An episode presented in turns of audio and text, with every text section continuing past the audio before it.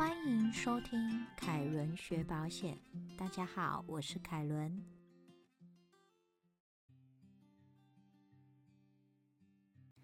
相信大家都刚刚结束了一场防疫保单之乱，在媒体的助攻之下，乱成了一团。这也是凯伦从业十四年以来第一次遇到助理因为案件太多，通宵受理到早上的盛况。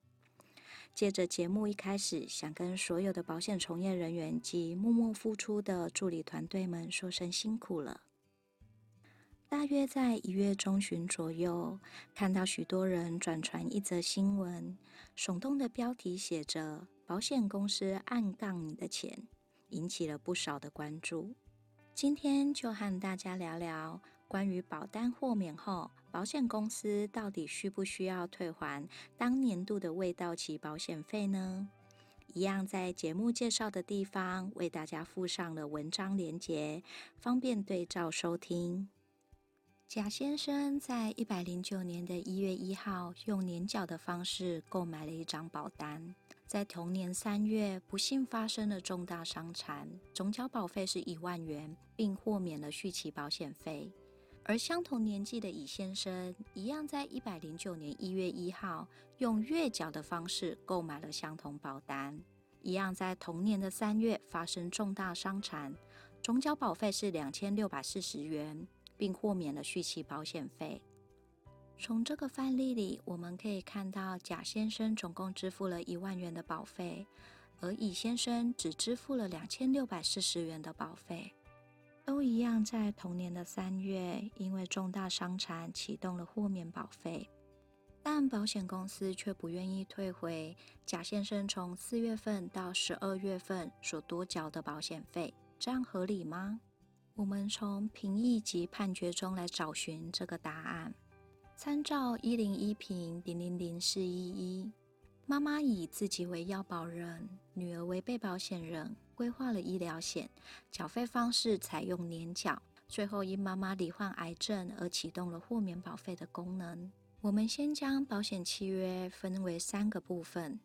有主契约、其他附约以及豁免保费的附约。这三个部分都已经达到豁免未到期保险费的程度，但保险公司只有退还豁免保费赴约的当年度未到期保险费。要保人认为当年度的未到期保费应该要全数退还，而产生了这次争议。评议委员认为。豁免保费的条款中，只有约定了豁免后应该要退还该附约的当年度未到期保险费，并豁免其他附约跟主契约的未到期保险费，并没有约定将要退还其他附约及主契约当年度未到期的保险费。评议中也提到，保费的缴费方式有月缴、季缴、半年缴跟年缴的不同，都会影响到保险公司估算保险费。保护应该要自行承担，并且自行评估所选择的缴费方式可能带来的风险。所以评议的结果认为，保险公司无需退还主契约跟其他附约的未到期保险费。条款中所提到未到期保险费，是只有指去年度的未到期保险费，还是也包括了当年度的未到期保险费呢？如果当年度用年缴方式所多缴的未到期保险费也在豁免的范围内，那保险公司应该要将多缴的保险费还给要保人。要保人没有办法接受评议的结果，所以向保险公司提出了诉讼。在一百零三年度张保险小字第一号中，法官跟评议委员的看法相同，认为条款中只有约定要退还豁免保费附约的当年度未到期保险费，并且豁免主契约跟其他附约的未到期保险费。依照文义上来看，并没有异议，认为保险公司不需要退还其他附约及主契约的当年度未到期保险费。我想，许多保护争取到这一刻，应该就想放弃了。不论是透过评议还是判决，都无法获得有力的解释。但在凯伦分享的这个个案中，要保人一样不服法官的判决，而提出了上诉。在一百零三年度保险小上字的第二号。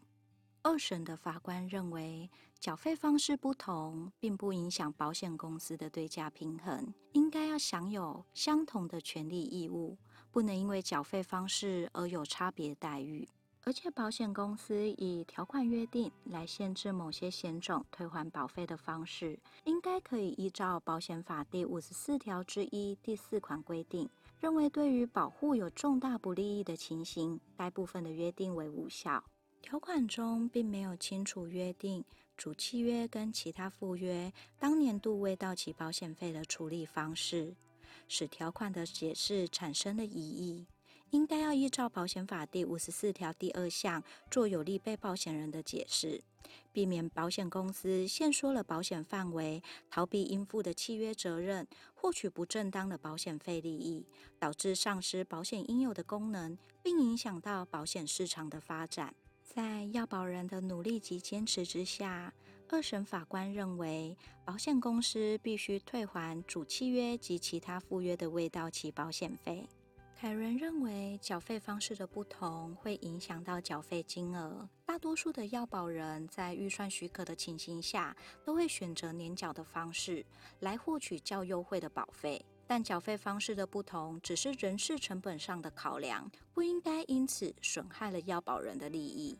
但是很可惜的是，大多数的评议仍然会认为，在契约自由的原则下，应该要依照条款约定来决定是否退还多缴的保险费。争取的过程并不容易。以本次分享的个案来说，也在第二审中才获得了有利的判决。类似的见解案例可以参照九十四年度中保险简字第十五号以及一零一平零零零四一一判决的个案分享，都只是希望更容易理解争议点的所在，并非绝对，仍然要依照实际情况来判断，才有办法争取到最好的利益哦。这一期的凯伦学保险分享就到这边，希望大家喜欢这次的主题，我们下次见。